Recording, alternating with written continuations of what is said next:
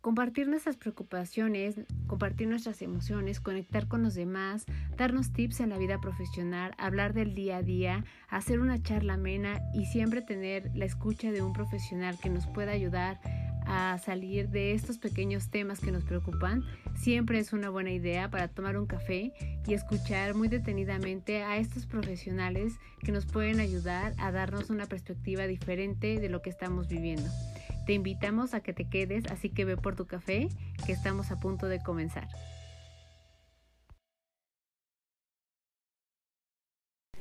Hola a todos, bienvenidos a un episodio más de Pretextos para un café. Gracias por estar aquí, gracias por darnos cita y eh, darnos esta oportunidad para hacer debate, para compartir ideas, para eh, justo eh, compartir lo que a lo mejor en vivencias hemos tenido, lo que creamos que, que no es así y que podamos debatirlo entre todos. Y también para conocer algunos conceptos nuevos que a lo mejor hemos escuchado solo en algunas pláticas, pero no hemos profundizado en ellos. Entonces, como siempre, eh, de verdad muchas gracias, bienvenidos. Vayan por su café, vayan por su té. Hoy se hace un poquito de frío, entonces antoja muchísimo un, un cafecito para comenzar a hacer plática y comenzar con el tema del día de hoy que me parece que va muy ad hoc a muchas situaciones que comienzan a pasar eh, no solo en el ámbito de las relaciones eh, humanas, me refiero fuera de, de el ámbito laboral, sino también dentro de él, en la familia, con las amistades y que creo que eh, es importante preguntárnoslo a nosotros mismos previo de hacer un juicio a la parte externa. Hablaremos del ego y pues eh, bienvenidos, vayan por su café, aquí los espero para que podamos comenzar. Primero que nada, muchas gracias por, por la espera. Sé que este año ha sido un año un poco complicado para el, tema del podcast. Hemos tenido episodios muy espaciados y esto ha sido debido a, al trabajo. Pero aquí estamos y no dejamos el proyecto solo. Esperamos que en algún momento volvamos a tener el mismo ritmo que llevamos hace un par de años cuando todo este proyecto comenzó y cuando teníamos este temas eh, a la semana que, que no nos alcanzaba el tiempo para poder abordarlos. Ya llegaremos otra vez a ese momento y tendremos mucho más que aportar. Ya dicho esto, pues bueno, nos vamos con, con, el tema del ego y como siempre lo hacemos, nos vamos a la fuente que, que es esta fuente eh, que es muy fidedigna para nosotros, que es la RAE, para no, no equivocarnos, no tomar definiciones que tal vez no sean las más asertivas y con esto comenzar con, con lo que ahora nosotros entendemos por ego y cómo lo utilizamos en nuestro lenguaje diario. Según la RAE, que eh, aquí me, me, sorprendió un poco que, que, se enfocara a la parte de la psicología, el ego eh, en psicoanálisis y precisamente para Freud es una instancia psíquica que se reconoce como yo, parcialmente consciente que controla la motilidad y media entre los instintos del ello, los ideales del superego y la realidad del mundo exterior. Esto, traducido, quiere decir que es como si fuera una instancia psíquica en la que nosotros no somos plenamente conscientes de lo que estamos percibiendo acerca de lo externo y estamos interpretando el mundo de esta forma, dándolo como un hecho verdadero sin que necesariamente sea así. Y esto es un peligro. En realidad, todo nuestro podcast va a girar en torno a esto y nos vamos a dar cuenta que Freud no estaba equivocado y que iba muy, muy, por muy buen camino cuando hablaba acerca de esto. Otra eh, definición eh, es exceso de autoestima que, me parece que también eh, entra muy bien en el tema que vamos a hablar el, el día de hoy. Pues bueno, nosotros eh, llamamos esta vez a, al podcast eh, el ego como una distorsión de la realidad, porque me parece que eso es lo que sucede. No sé si ustedes últimamente en las relaciones que se dan en el día a día, que puede ser una relación laboral, que puede ser una relación eh, personal entre compañeros, entre amigos, eh, entre pareja, entre familiares, eh, nos hemos dado cuenta de que siempre queremos tener la razón, de que la manera en la que estamos viendo las cosas creemos que es la, la verdad única y que tenemos una manera siempre de justificarla. Sea cual sea el argumento que la otra persona pueda poner sobre, sobre esta explicación, nosotros tenemos una manera para justificar el por qué nuestra versión es la, la fidedigna. Y no siempre es así. Y aquí es donde nos juega en mal justo eh, el inconsciente. ¿Cómo se va formando esta parte de distorsión del ego en, en nuestro cerebro? ¿Qué, ¿Qué, es lo que pasa y cómo se va alimentando? ¿Cómo va teniendo un feedback del exterior? porque esa es una realidad. Eh, lo que pasa y, y la era que estamos viviendo o las etapas y las épocas que estamos viviendo alimentan de alguna manera el que nosotros vivamos estas distorsiones y las creamos como si fueran eh, verdades únicas. Lo vamos a ver en un momento y nos vamos a dar cuenta que tienen un papel mucho más importante del que creemos que en realidad tienen como lo decíamos, eh, esta, esta distorsión es capaz de hacernos ver el exterior de una forma totalmente distinta a como es. Y no es porque eh, alguien tenga la verdad absoluta, pero hay cosas que son eh, visiblemente, objetivamente visibles y, y, que son un hecho por ser, por ser visibles, por ser tangibles, por porque todos estamos viendo que las cosas son de color azul, porque tienen cierta textura, porque tienen cierto tamaño, pero nosotros le damos una interpretación que también tiene que ver mucho con la realidad interna que estamos viviendo y con las experiencias previas que hemos tenido. Vamos a ver cómo esto no nos juega en, en positivo y cómo nos juega muy, muy en negativo cuando se trata de relaciones interpersonales, que aquí es donde entramos en un problema. ¿Cómo, ¿Cómo hacemos para controlar esta parte del ego, darnos cuenta de nosotros mismos en ello y tratar de hacer un análisis de esto? Pues bueno, lo vamos a ir viendo poco a poco, justo para, para que hagamos una introspección, para que eh, más que hacer un juicio acerca de, de alguien que creamos que tiene la razón, pensemos primero en cuántas veces nosotros nos hemos aferrado a una idea que no necesariamente eh, tiene que ser eh, la verdad. Y cuántas veces nos hemos cachado dándonos cuenta que la verdad no era esa. Y sin embargo la dejamos pasar. Y no nos quedamos en esta parte en donde decimos, a ver, espérate, ¿cuántas veces lo he hecho? y cuántas veces me he equivocado y qué mal si lo he hecho también en un ámbito en el que he puesto en juego la parte laboral o he puesto en juego incluso una relación que eso es algo muy importante, ¿no? Una, una discusión entre una pareja, entre eh, marido y mujer, entre eh, los propios padres, es, es de repente eh, motivos de conflicto que creo que vale mucho la pena detenernos, pensarlo y darnos cuenta que, que podemos cambiarlo y que podemos irlo practicando poco a poco, como lo hemos hablado muchas veces, que los hábitos son algo que se van trabajando de día a día y que esto hace precisamente que, que las cosas puedan ir tomando otra forma y que nosotros podamos ir eh, adquiriendo nuevos, eh, nuevas acciones, nuevas eh, modalidades de pensamiento que nos ayuden a ser mejores personas. El ego continuamente tiende a dar una buena imagen ante la sociedad. Esta es una de las funciones que tiene el ego que nosotros queremos eh, vernos ante los demás como las personas que tenemos la verdad, que sabemos lo que estamos diciendo, que tenemos los argumentos que son los, los eh, verdaderos y algo muy, muy importante, que no queremos vernos eh, ignorantes ante los demás. Cuando yo creo que la ignorancia es parte básica de la humanidad.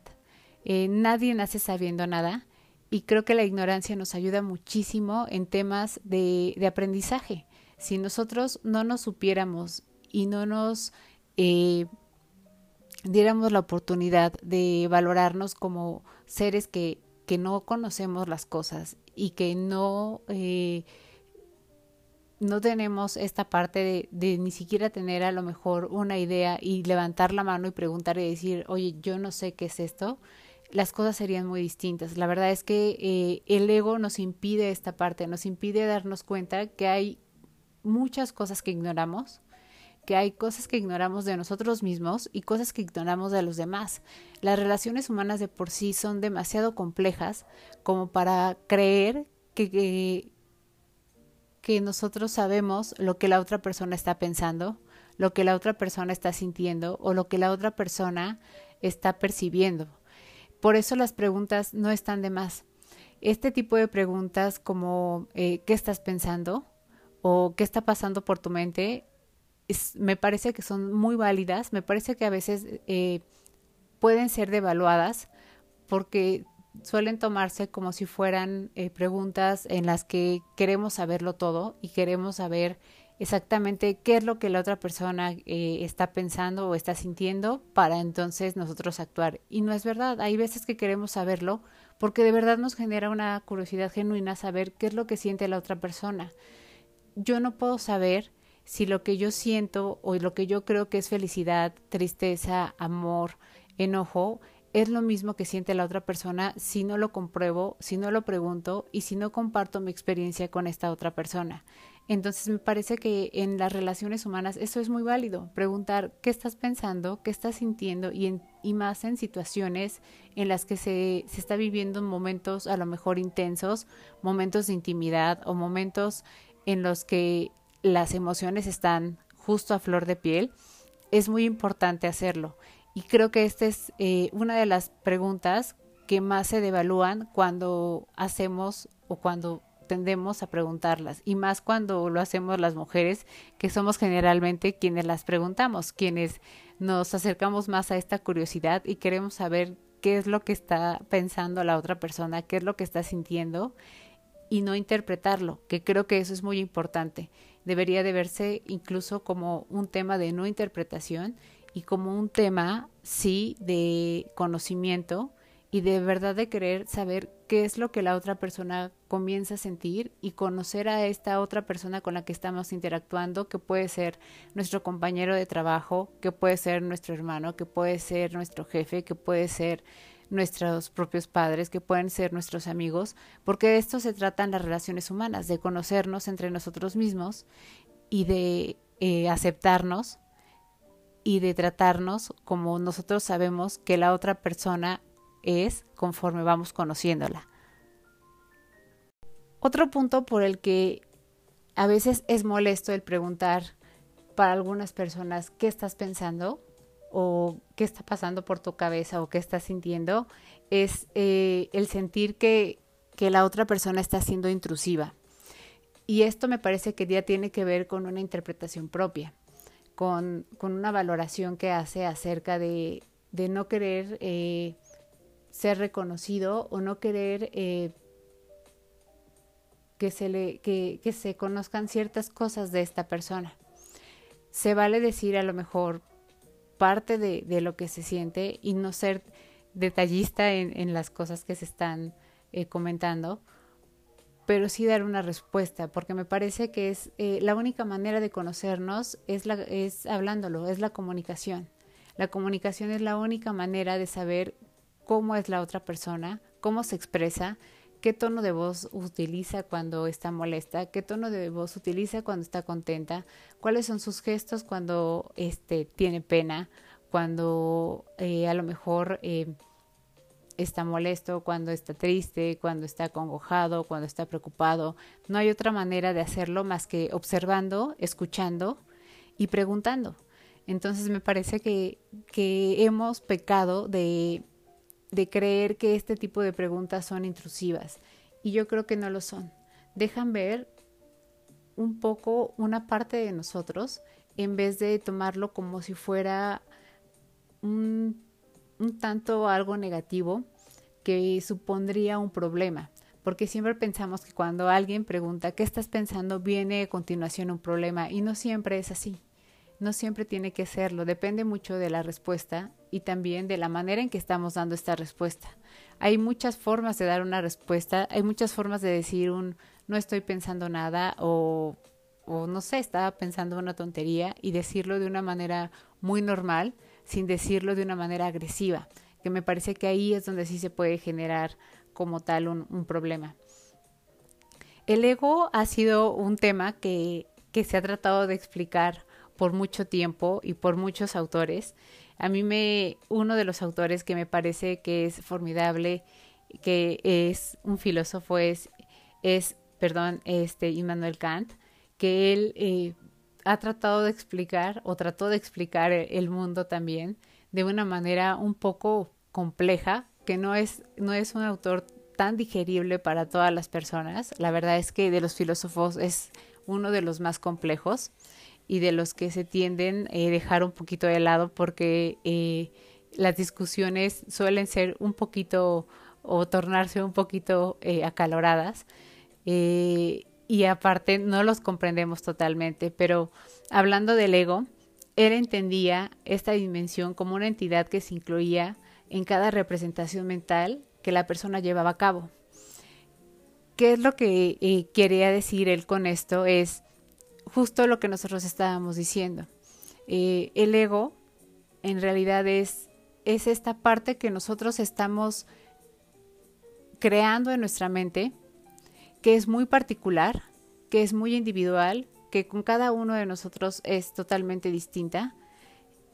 y que eh, se lleva a cabo justo en el momento en el que a lo mejor está sucediendo una situación estamos teniendo una plática, estamos viviendo un acontecimiento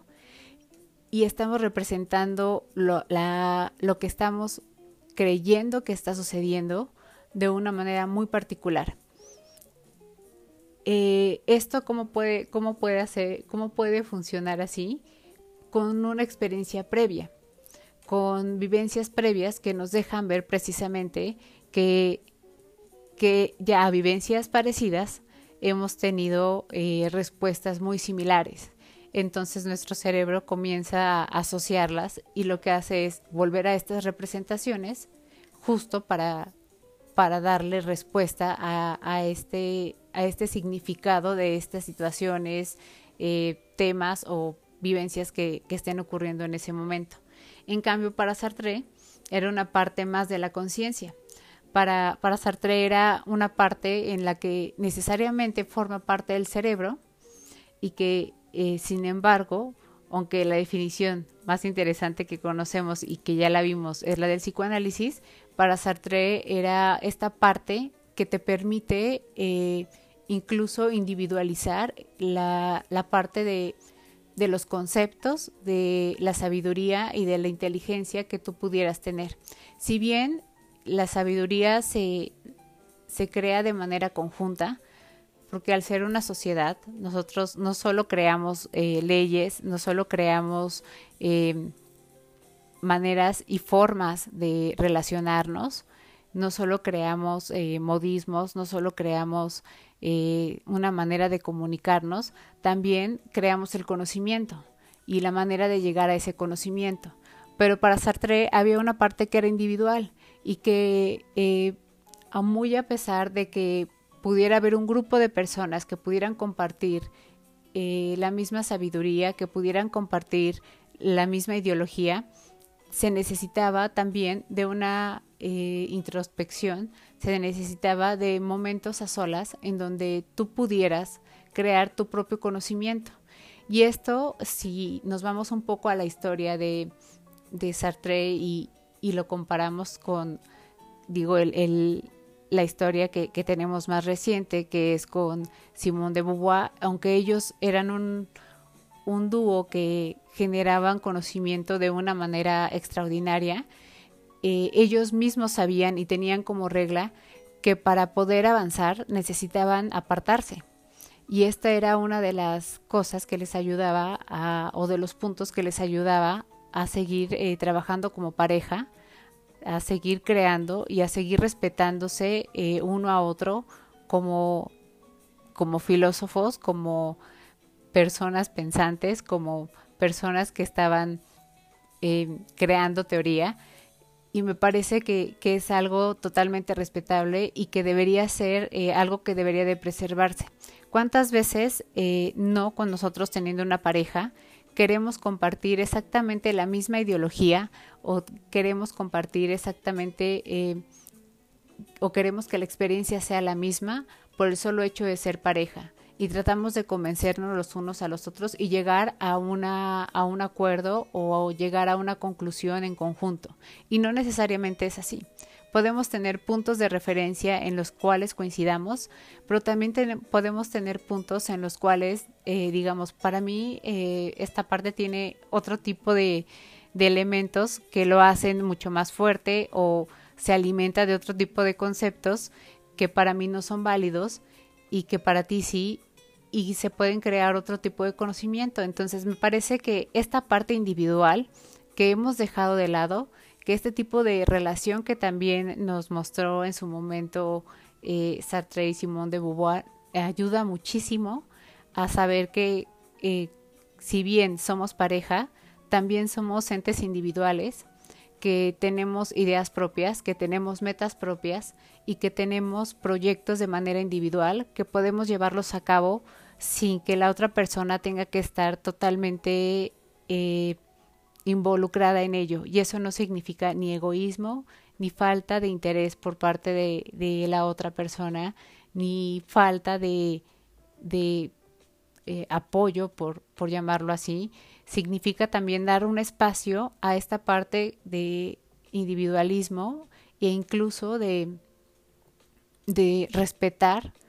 la parte eh, que necesitamos psíquica en la que también necesitamos apartarnos. Y a veces necesitamos apartarnos no solo de la pareja, necesitamos apartarnos del mundo, necesitamos apartarnos de las personas, necesitamos apartarnos de quienes nos rodean para poder tener ideas propias, para poder pensar lo que queremos hacer, hacia dónde vamos, qué es lo que estamos haciendo, dependiendo de la situación que estemos viviendo, pero eh, hacerlo de una manera muy genuina, muy eh, individual y con conclusiones en las que lleguemos nosotros mismos, porque siempre las comparamos con los demás y siempre buscamos que la aprobación venga de alguien más y que la comparta. Y si esta otra persona la comparte con nosotros, para nosotros eh, tiene una validez más fuerte, que sin embargo, si nosotros estuviéramos acostumbrados a darle una validez por el solo hecho de nosotros pensarlo, eh, llevarlo a cabo, pasar por este ensayo y error,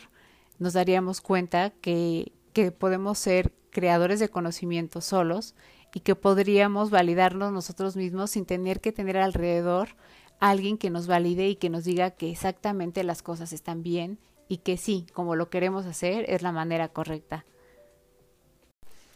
Y bueno, yéndonos para, para la parte del psicoanálisis, para Freud el ego es la representación de la realidad y de la razón.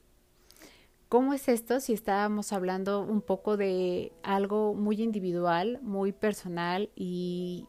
que incluso pudiera ser un poco engañoso? Pues bueno, para él eh, el ego es quien controla las pulsiones del ello, quien intenta de algún modo satisfacer los deseos de este último de un modo socialmente apropiado. Aquí es donde nos damos cuenta que sí, sí puede tener este conjunto con la parte de de un poco lo superficial. ¿Por qué? Porque si nosotros nos dejáramos guiar únicamente por eh, esta parte del instinto de placer que Freud mencionaba, nos daríamos cuenta que hay cosas que son que no son socialmente aceptables. Como decíamos, nosotros al final vivimos en una sociedad en donde hay reglas, en donde hay cosas que están permitidas, en cosas que no están permitidas, cosas que tal vez solo están permitidas dentro de ciertos espacios y que poco a poco se han ido dando de esa, de esa forma. Pero cuando esto lo, lo, llevamos al ámbito social y hacemos que sea apropiado, entonces nos damos cuenta de que es permisivo. Y ahí es donde nos damos cuenta que, que una manera de pensar o una manera de actuar es válida. Por ejemplo, eh, no sé, antes se fumaba, era muy común que se fumara puro en cualquier salón eh, de algún bar o en cualquier salón de algún restaurante y era algo que socialmente era aceptado. Hoy en día, por temas de salud, por, por temas eh, que tienen que ver con, no necesariamente con temas sociales, sí, sino con temas un poco más, eh, como decíamos, de salud, pues no es algo que, que se acepte pero van cambiando, va cambiando la parte de, la sociedad. ¿Qué pasaría si nosotros eh, hiciéramos esto en,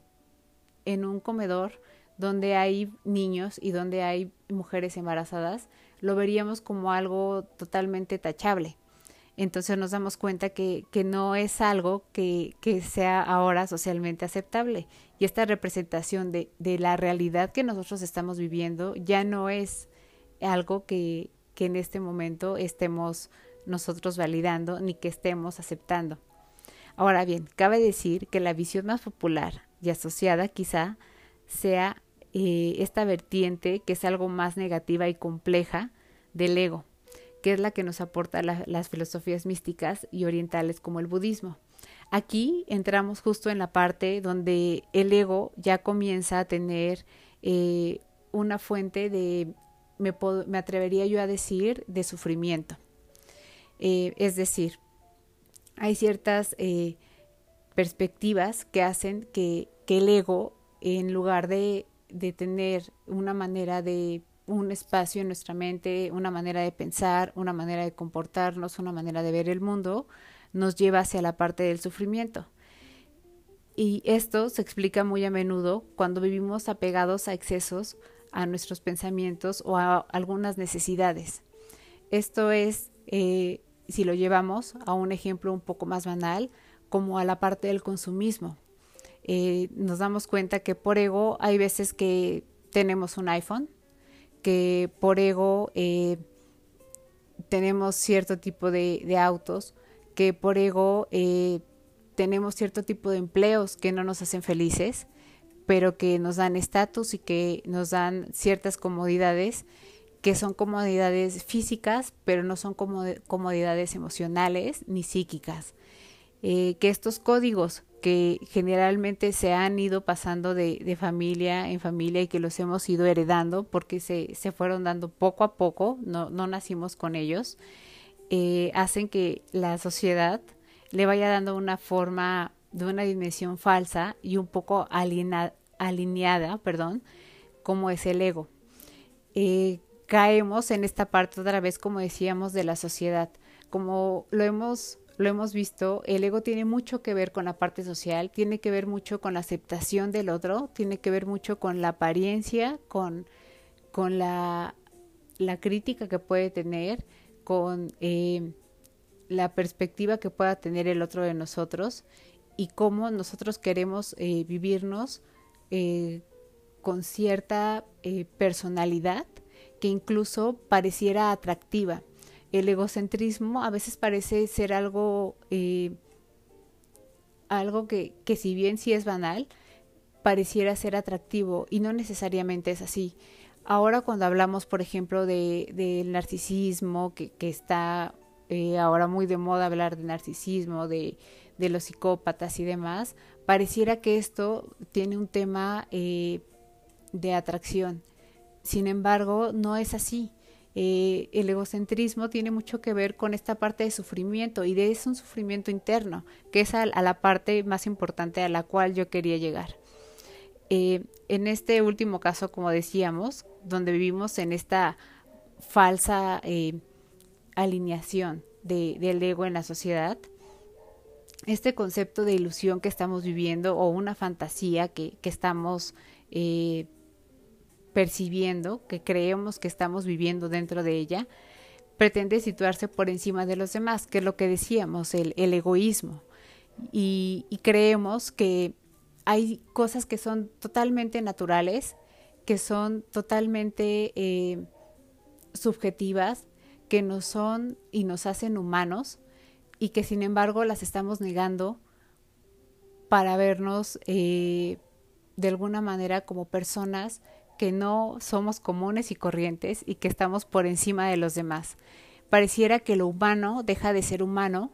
por ser simple, por ser sensible, por ser eh, algo que, que, la vida eh, simplemente es así, como el sufrimiento. Por ejemplo, cuando nos encontramos dominados por, por este tema del, ego,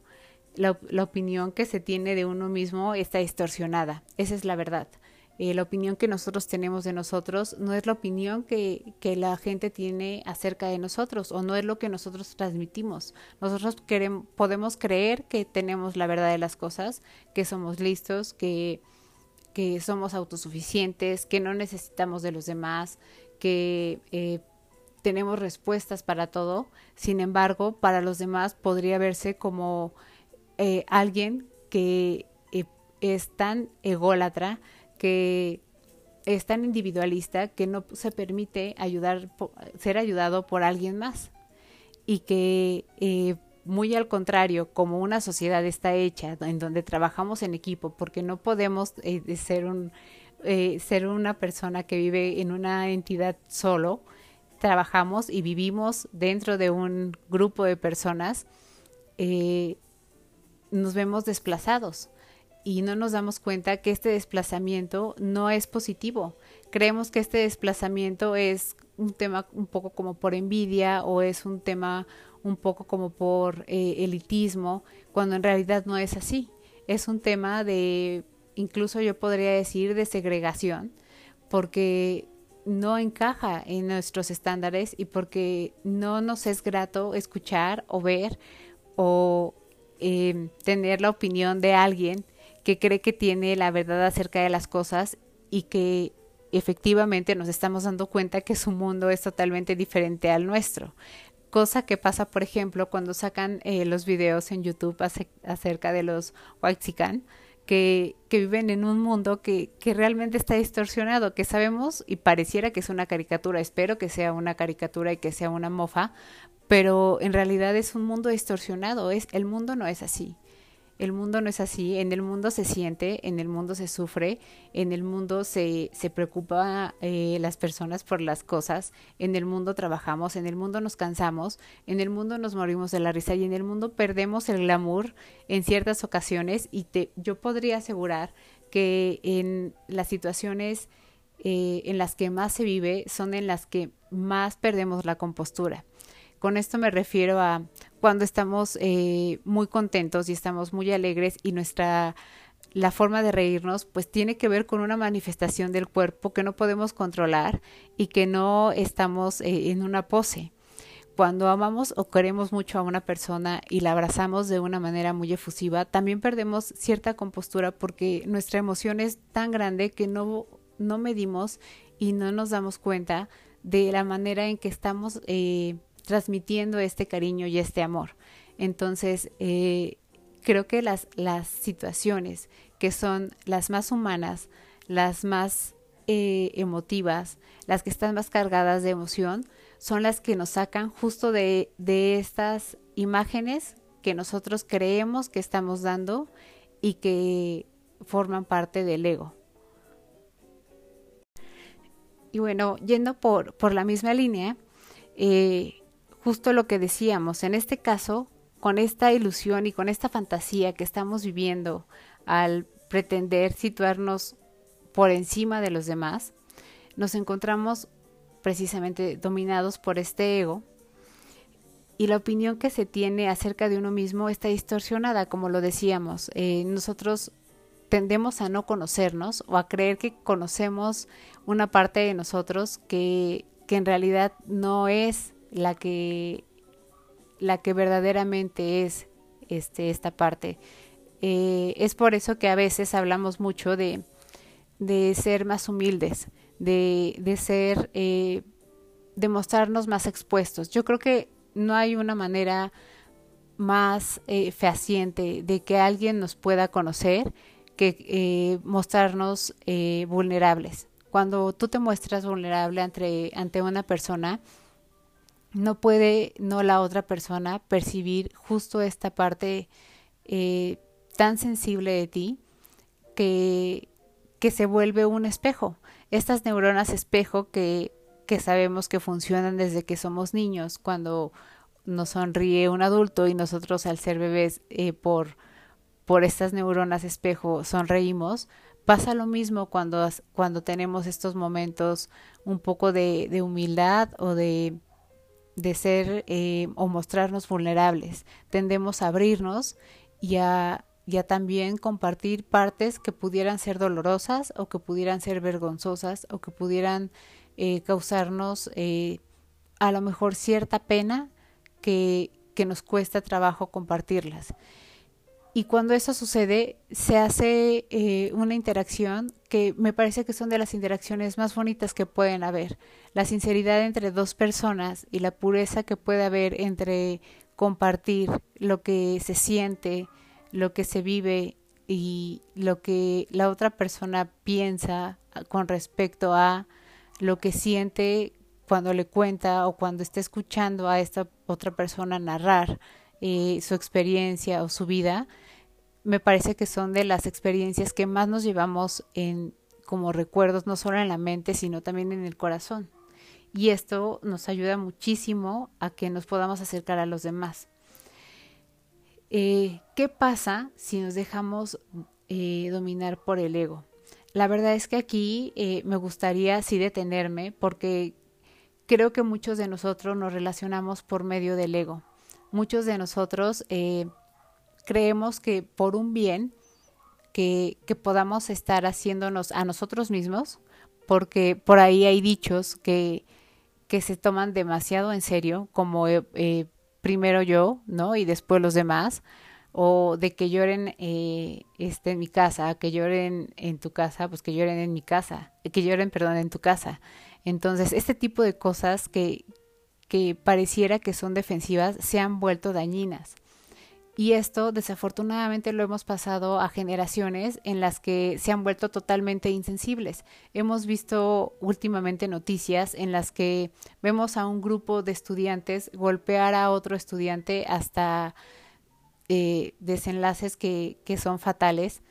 ¿Por qué? Porque creen que, ellos son o tienen el derecho de hacerlo. Y esto es ego. Este es un ego que generalmente se, se crea y se gesta en casa, que se,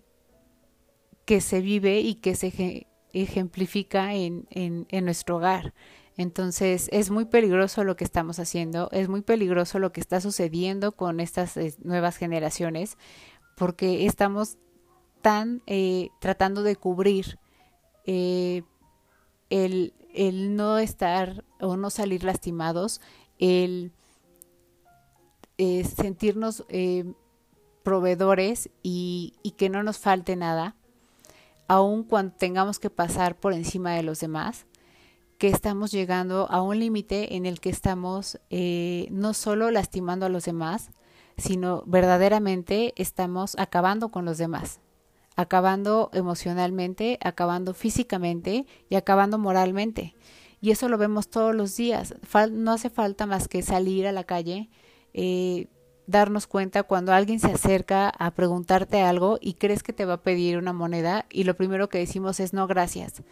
Ni siquiera damos la parte de, la palabra a que nos puedan eh, decir qué es lo que realmente querían o si nos iban a preguntar acerca de una calle, etcétera. Sabemos que también la calle se ha vuelto peligrosa, pero en la mayoría de las situaciones hemos decidido ignorar a las personas o que no se ven físicamente aseadas,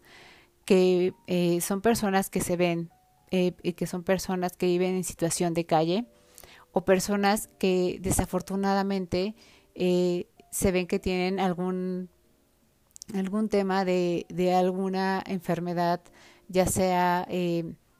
psiquiátrica o de algún tipo que, que no les permite comunicarse bien y qué es lo que hacemos, ni siquiera intentamos escucharlos. Hemos acostumbrado a hacer a un lado lo que no nos gusta, lo que a la vista, al oído y a la a nuestra a nuestro mundo y a nuestra fantasía y a nuestro ego no nos permite eh, que tenga cabida, lo hacemos a un lado. Y esto me parece que ha sido sumamente peligroso y que cada vez tenemos más ejemplos, desafortunadamente, en las noticias acerca de esto. Cuando las personas viven dominadas justo por, por este ego, que es un engaño, como ya lo hemos visto, y, que ya sabemos que, que, tiene que ver con el creerse superiores, ¿qué es lo que pasa? Eh, hay un error en el pensamiento. Se intenta hacer una presentación de lo que nos gustaría hacer, de lo que, nos, lo que nos gustaría vivir y cómo nos gustaría que fuera la realidad, aun cuando esta no es así. Aun cuando nuestra realidad pueda ser muy difícil, pueda ser muy compleja, pueda ser eh, mm, algo que no teníamos contemplado o algo que, que nosotros no esperábamos para nosotros mismos, decidimos preferir vivir en esta parte del ego para, para evitar esta parte y no sufrirla. Y eso sí quiero hacer mucho hincapié. En el ego hay mucho sufrimiento. Las personas que, que son egocentristas, las personas que no saben pedir perdón, las personas que no saben aceptar errores, las personas que no saben acercarse a, a tocar temas importantes, eh, las personas que prefieren vivir en ciertas burbujas para, para no ser lastimadas, etcétera, son personas infelices. Eh, ahí hay cierta, eh, cierto grado de, de, no satisfacción, de molestia, de desagrado, que lo que hace es encerrarnos para para justo no querer vivir lo que en realidad es nuestra vida. Y en realidad esta es la vida. Esta es la vida que nos está tocando vivir, las dificultades que existen afuera, eh, los momentos que lamentablemente en algún momento tendrán que ser tristes, los momentos que también son muy felices y los momentos también en los que a veces tendremos coraje, pero es parte de las emociones y es parte de lo humano. Y vuelvo a lo mismo, es regresar a lo humano. Pareciera que todo lo que eh, eh, es humano nos es ajeno, ¿no? Nos, nos lo hemos hecho a un lado y hemos preferido decir, prefiero quitar esto que me moleste o que me incomode, a aceptar que algo me duele, que necesito algo, que puedo pedir ayuda, que tengo que esforzarme más por este tipo de situaciones o de cosas a, a, mejor vivir en un estado en el que creo que todo está bien y que todo va este, de maravilla y que entonces puedo tener todo a la mano. Y una muestra de esto también es, por ejemplo, tengo que hablarlo y tengo que decirlo, es esta aplicación de Tinder. Eh, es increíble que con un pedazo puedas tener un catálogo de personas y que, que creas lo que estás leyendo en una descripción de unos cuantos párrafos que ni siquiera eh, están bien redactados, ¿no? Que fueron fotos escogidas, que son fotos escogidas que son las mejores que la gente pudo haber escogido para representarse y que no necesariamente es un mundo. Y ahí es una muestra, hay una muestra muy grande del ego, de, de este mundo que queremos mostrar, que queremos que la otra persona vea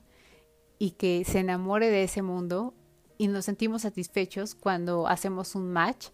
con una persona que eh, gustó de, este perfil que nosotros creamos y de estas palabras que nosotros pusimos, pero sin embargo siempre viene la realidad, siempre vendrá esta parte de la realidad y es muy triste saber que cuando viene esta parte de la realidad eh, es cuando se rompe la fantasía y es cuando las cosas no funcionan. Y entonces, ¿qué hacemos? Pasamos de una persona a otra como si fuera una cosa, como si fuera un producto, pasamos de, de una experiencia a otra sin importar lo que pudo haber eh, sucedido, lo que se pudo haber sentido, lo que se pudo haber vivido, eh, pareciera que esas situaciones se pueden anular de manera muy fácil, cuando en realidad no es así. Creo que esta es una muestra muy importante de cómo una aplicación eh, que, que sirve para poder reunir a personas lo hace de manera virtual porque somos incapaces de hacerlo de manera personal. Y porque cuando nos damos cuenta que tenemos esta oportunidad de tener una interacción verdadera en una situación verdadera eh, de manera personal, lo que hacemos es callar, huir o decir solo dos o tres líneas que nos ayuden a, a salir por la tangente y entonces regresar a la aplicación y buscar a alguien más que nos haga sentir mejor y que nos regrese a este mundo de fantasía que estamos creando. Bueno, como siempre, nos hemos extendido un poco más en, el tema, pero es que siempre los temas dan para, para mucho más. Si en algún momento quisieran que habláramos de una segunda parte acerca del ego y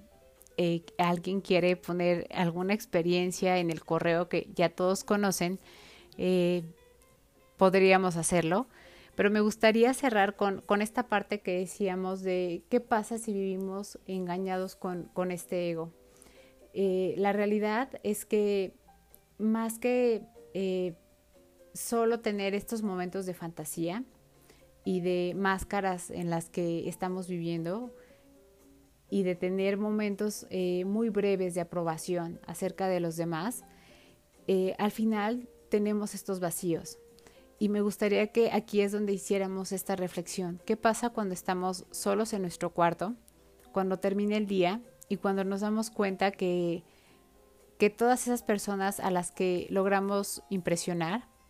o a las que logramos eh, mostrarles una careta que a lo mejor no es la nuestra, no es la verdadera, eh, no están ahí. No están para decirnos buenas noches, no están para darnos un abrazo, no están para compartir el día, y ahí es donde eh, entra la parte, como decíamos, de la infelicidad. Este poder que le estamos dando a, tener momentos de superioridad, que solo son momentos y que son muy breves y que cada vez nos hacen necesitar más y más halagos, como lo hemos visto, eh, por ejemplo, con la aplicación, ¿no? Con, este, con Tinder, cuando lo vemos con Instagram, cuando lo vemos cuando queremos que alguien nos diga algo bonito, este, cuando y nosotros no somos capaces de hacerlo, porque también esa es otra de las cosas que tiene el ego,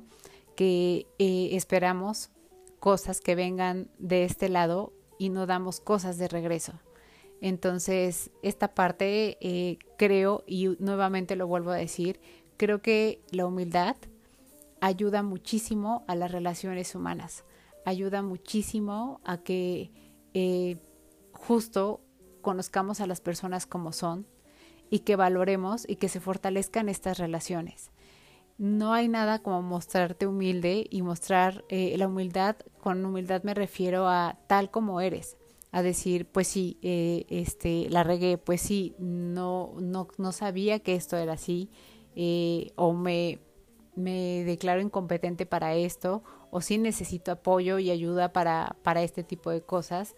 este tipo de sencillez que es la que necesitamos y de la que nos va alejando el ego. La verdad es que eh, se va complicando cada vez más cuando nos vamos sumergiendo más en esta parte del ego y vamos teniendo esta falsa autoestima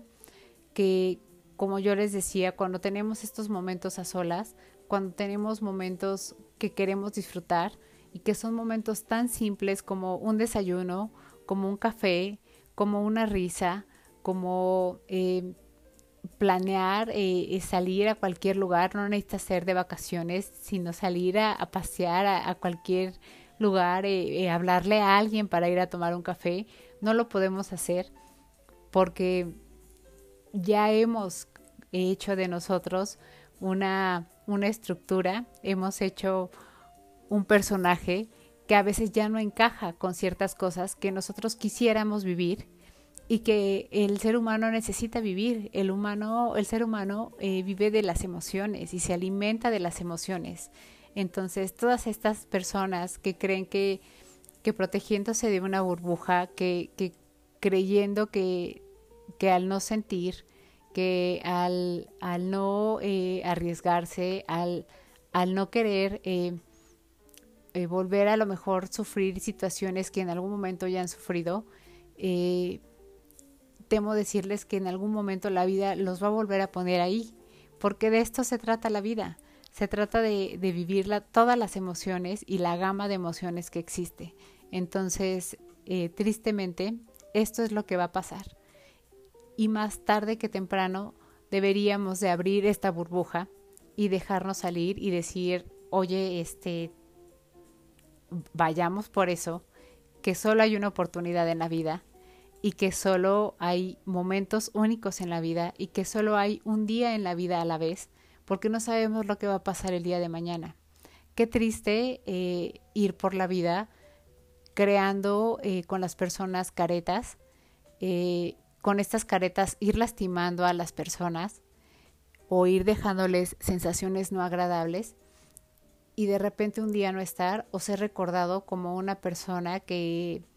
que dejó una mala sensación o una persona que no es grata o que no quisiéramos ver eh, nuevamente en nuestra vida o hubiéramos querido evitar encontrárnosla en nuestra vida. Qué triste es eso, es, es algo muy duro, la verdad es que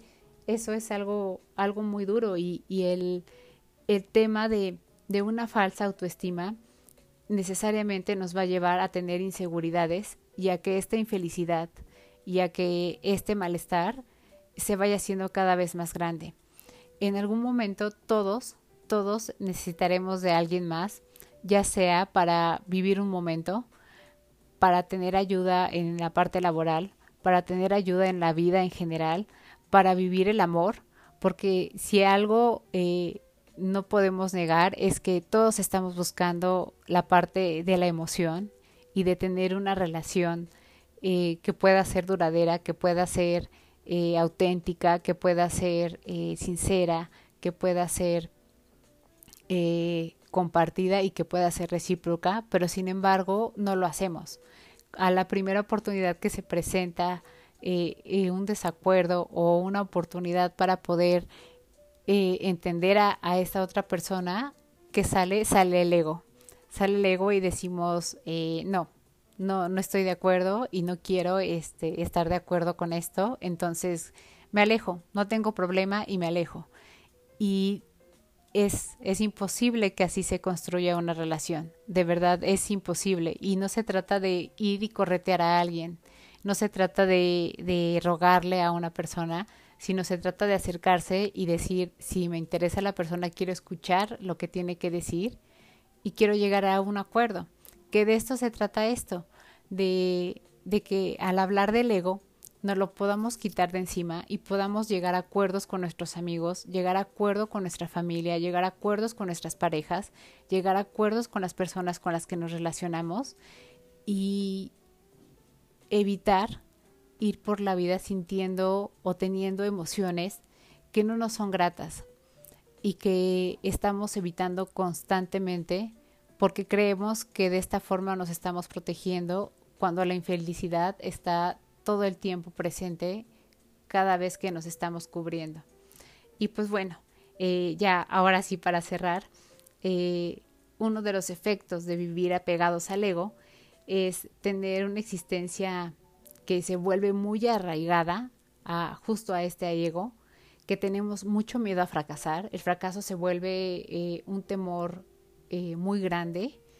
eh, se vuelve una dimensión en la cual nos sentimos muy poco cómodos,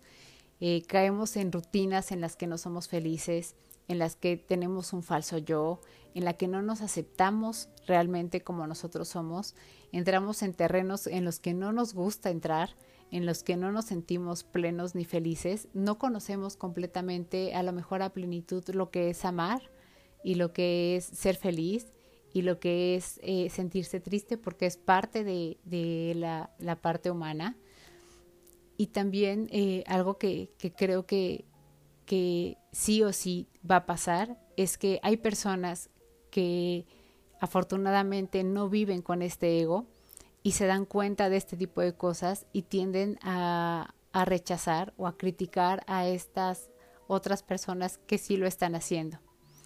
Y este miedo a ser eh, rechazado y a ser criticado se vuelve grandísimo. Este, una autoestima que, que de verdad está fortalecida no tendría miedo a explorar esta parte de, de ser criticado porque para nosotros es algo normal y es algo que, que nos conforma y que nos forma como seres humanos y no, no, tendríamos por qué temerle. Sin embargo, cuando estamos trabajando con solamente con el ego, esto es lo que pasa. ¿Y qué es otra cosa que puede suceder? Que nos volvemos personas que estamos alimentadas por lo exterior, que nos sentimos constantemente mal, que nuestras emociones eh, generalmente son sensaciones que se viven de manera negativa, que tenemos eh, miedo, que tenemos a veces rabia, que eh, somos rencorosas, que como decíamos no tenemos esta parte de humildad, que no sabemos pedir perdón, que no sabemos hacer las cosas más esenciales y sencillas de la vida y más humanas, y que vemos cómo poco a poco si bien sí vamos a tener personas que van a estar con nosotros, también nos vamos a dar cuenta cómo estas personas pueden tener relaciones genuinas y nosotras eh, tendremos relaciones pasajeras, eh, relaciones con diferentes personas que terminarán tal, tal vez bien, tal vez mal, eh, con diferentes personas, con diferentes experiencias, que creo que esto al final termina también por aburrirnos como personas al, al no generar lazos duraderos y, y realmente fraternos con, con estas personas. Y que deseemos tener eh, y terminar a lo mejor un día con como lo, lo haría el resto de las personas que, que tienen una vida en la que se forman una autoestima real en la que sus habilidades las reconocen, en las que se definen y se impulsan por lo que son y que nos gustaría tener una vida tan común y tan normal en la que pudiéramos compartir la mesa con alguien que queremos, en la que pudiéramos tener una conversación genuina con amigos que queremos, en la que pudiéramos tener una relación laboral como la que queremos, tener una familia en conjunto y, y un núcleo que, nos haga sentir felices y no vivir deseando algo a lo que todo el tiempo estamos temiendo.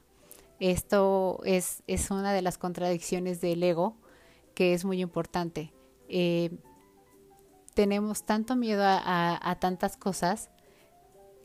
que son eh, las mismas cosas que deseamos, pero que tememos y para eso se necesita valor y se necesita tiempo para pensarlo y se necesita valentía para arriesgarse a vivirlo. Entonces, pues me gustaría que, que eh, esta información pueda ser de valor para ustedes. La verdad es que a mí me, me encantaría hablarles un poquito más acerca de esto, de, de decirles cómo poder focalizar nuestra mirada hacia la parte del exterior de una manera más sencilla, de vivir eh, la vida también de una manera más sencilla, cómo el yoga nos puede ayudar a dominar el ego y creo que esto lo podemos dejar para otro episodio, pero me gustaría que, que nos quedáramos pensando en cuántas de las cosas que hemos hecho y cuánto de lo que hemos estado viviendo, incluso yo haría la pregunta en este momento para que no la contestemos nosotros mismos, si realmente somos felices. Y si hemos hecho en estos días lo que hemos querido hacer y si hemos lastimado a alguien más, por qué lo hemos hecho y desde dónde lo hemos hecho y si ha estado el ego este, presente. Entonces me encantaría que, pudiéramos hacer esto, este ejercicio, que con esto pudiéramos cerrar y como siempre agradecer el, el tiempo que se toman para escuchar, para hacer un análisis, para poder este, estar o no de acuerdo con, con lo que se habló como siempre, todos los correos son bienvenidos y todos los temas son bienvenidos y esperamos que no pase mucho tiempo para que hagamos el próximo, perdón, podcast y podamos hablar de, otro tema que sea de interés y que sea cualquier pretexto para tomar un café, pasarla bien y hacer diálogo. Muchísimas gracias por estar aquí y nos vemos en la próxima.